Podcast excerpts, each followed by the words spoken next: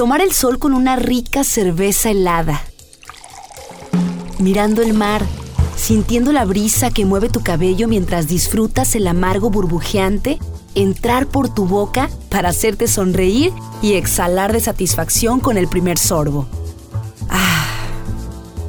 ¿Quién hizo semejante elixir? ¿Cómo llegó a México esta bebida refrescante y enervante? La cerveza es una bebida hecha de malta dulce, fermentada y aromatizada con lúpulo, cebada, levadura y agua, aunque actualmente se utilizan más tipos de plantas y granos. Es de sabor predominantemente amargo, aunque tiene notas picantes, ácidas o dulces, dependiendo de los ingredientes de su elaboración. Es de color dorado, ¡wow! Uno de los mejores colores, a veces más clara, a veces más oscura y consumida con moderación por si fuera poco, tiene buenas propiedades para la salud, vitaminas, proteínas, ácido fólico y antioxidantes. Algunos estudios apuntan que de manera sutil su consumo se asocia a beneficios cardiovasculares, contribuye a la salud ósea y protege a las células de su degradación. Eso sí, siempre dentro de una alimentación equilibrada. El origen de la cerveza data de unos 5.000 años antes de Cristo, aproximadamente, en la zona de Mesopotamia, el Mediterráneo y Golfo Pérsico. Se cree que fue elaborada al mismo tiempo que empezó a elaborarse el pan, ya que tiene la misma base, la mezcla de granos y agua. En el antiguo Egipto se producía fermentando trozos de pan en agua, por lo que era mucho más espesa de como la conocemos. De hecho, en la República Checa se le sigue diciendo pan líquido por los azúcares y nutrientes. En el norte de Europa era elaborada por mujeres en pequeñas cantidades porque no se podía conservar. Es la fermentación la que hace que los azúcares del pan se conviertan en alcohol. Y la cerveza era considerada un alimento. Muchos años después en Alemania se le agregó a esta mezcla lúpulo, que es lo que le da el olor y sabor característicos. Además, es indispensable para la estabilización y conservación del líquido. El lúpulo, planta trepadora, funciona también como conservante. Actualmente se cultivan de diferentes variedades por todo el mundo, produciendo un sabor amargo, transparencia y espuma. Se dice también que en Egipto le denominaron situm y que era esencial en la dieta cotidiana. Mientras que el vino era lo mejor para las clases más altas, la cerveza era para el pueblo. En época de los faraones, sus fábricas producían hasta 4 millones de litros por año, tanto que los graneros estaban prácticamente destinados a la cebada para su elaboración y la utilizaban como moneda de cambio. Los egipcios fueron los primeros en mercantilizar la cerveza. Como buenos comerciantes, dado que el precio del cereal de repente era elevado, utilizaban también una variedad del trigo, la espelta, y cuando descubrieron la malta, le agregaron azafrán, miel, jengibre y comino para darle sabor y color.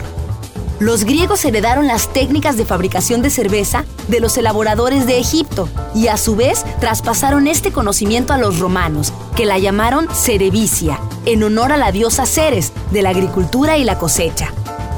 Una vez extendida la técnica de elaboración, se utilizaban los granos de cereales disponibles de cada zona.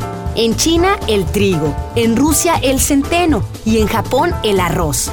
En la antigüedad, en China también se elaboraba la cerveza llamada Q, utilizando cebada, trigo, espelta, mijo y arroz, mientras que las civilizaciones precolombinas en América utilizaban maíz en lugar de cebada y se hacían fermentos parecidos.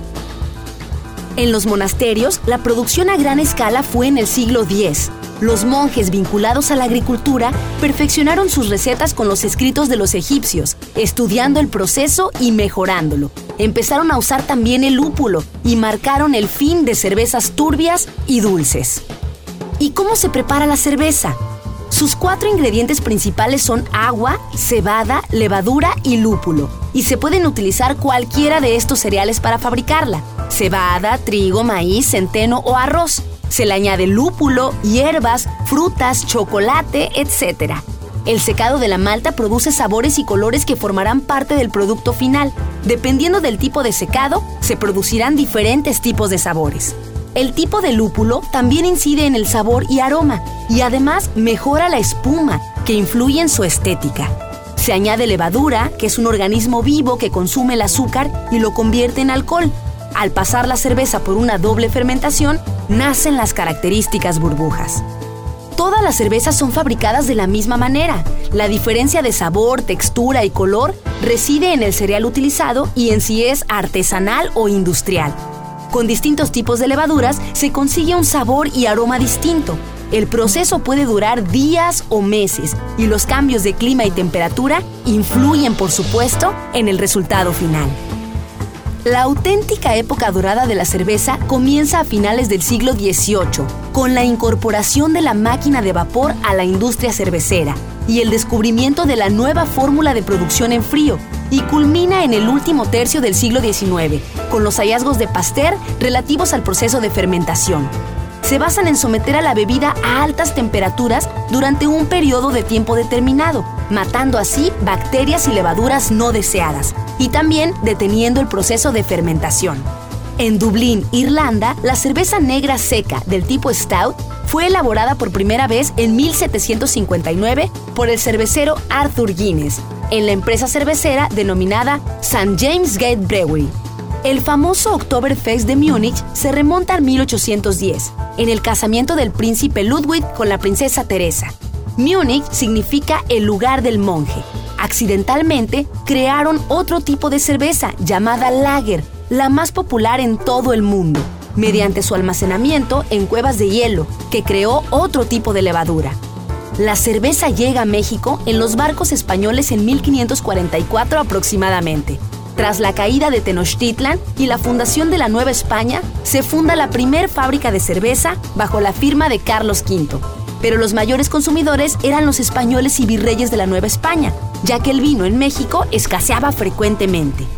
Antes de la llegada de los españoles, se consumía en México aguardiente y vinos de caña, así como múltiples fermentos de maíz y el pulque. Al final de la colonia y principios del México independiente, hubo varias disputas sobre quién tendría el privilegio de producir la cerveza. Finalmente, este fue dado a don Justino Toallón en 1810, que funda la primer fábrica de cerveza llamada Hospicio de los Pobres, nombrada así porque la fábrica se asentó en el edificio del antiguo hospicio. Posteriormente hubo otra fábrica, la de San Cosme, que su cerveza contenía jengibre inglés, y luego otra más, la Pila Seca, que pertenecía a un suizo y era elaborada con cebada oscura y piloncillo. En la actualidad, México es el cuarto país del mundo en producción de cerveza y el número uno en exportación. Algunos datos curiosos sobre la cerveza es, por ejemplo, que la cerveza sin lúpulo se llama ale. En Escocia, la cerveza es sin lúpulo, porque con el frío allí no crece, no se da. La cerveza formaba parte de la dieta como el pan y la cebolla. Los textos bíblicos citan a la cerveza como shaker, nombre que le dan al grano. Al introducirse los vasos de cristal, empezó a importar el aspecto de la bebida. La primera licencia de cerveza es belga. Los monjes trapenses fabrican las de mejor calidad y en la actualidad se mantiene así porque se elaboran en las mismas instalaciones de dicho convento. Algunos tipos de cerveza son Lager y Pilsen, elaborada con malta pálida, de aspecto rubio y de baja fermentación y baja graduación alcohólica. Abadía, elaborada con cebada, de fermentación y graduación elevada, de fabricación artesanal en abadías o pequeñas cervecerías. Geuse Lambic, mezcla de trigo y cebada, de fermentación natural sin necesidad de levadura. Blanca, contiene únicamente trigo, es muy pálida, más clara que la Pilsen, posee fermentación alta y bajo contenido alcohólico. Ale, fermentación rápida a altas temperaturas, generan sabor afrutado, fermentado con varias levaduras. Tanto el color como la fuerza son variables. Hay diferentes tipos. Sea Bitter, Brown Ale, Cream Ale, Indian Pale, Mild, Pale Ale, Scotch Ale. Stout, elaborada con malta tostada con proceso de alta fermentación. Suele ser dulce y su graduación alcohólica es baja. Actualmente hay un auge de cerveza artesanal y una consecuente proliferación de empresas que se dedican a la elaboración de la misma, la cual se prepara con agua, malta, lúpulo y cebada, pero sin conservantes que afecten su sabor. Espero que les haya gustado esta narración en la historia de la cerveza y ahora sí, salud. Nos encontramos en la próxima.